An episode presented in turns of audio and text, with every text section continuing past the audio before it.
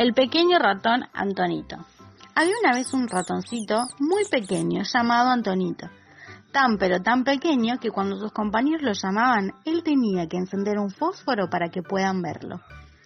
En su escuela se reían por su tamaño, pero a él no le importaba, porque de lo que los demás no se daban cuenta era que Antonito era el único ratón que no caía en la trampa de los humanos.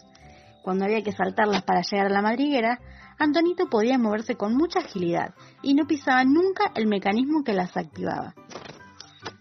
Muchos ratones caían en las trampas, pero el más habilidoso era el pequeño Antonito.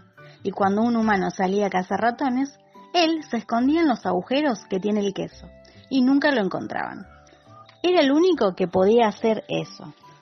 Llegó un día en que los jóvenes ratoncitos querían ser como Antonito, y todos los ratones de la madriguera comprendieron que lo que ellos creían que era un defecto se puede convertir en una virtud si utilizamos nuestro cerebro para pensar y lo deseamos con empeño.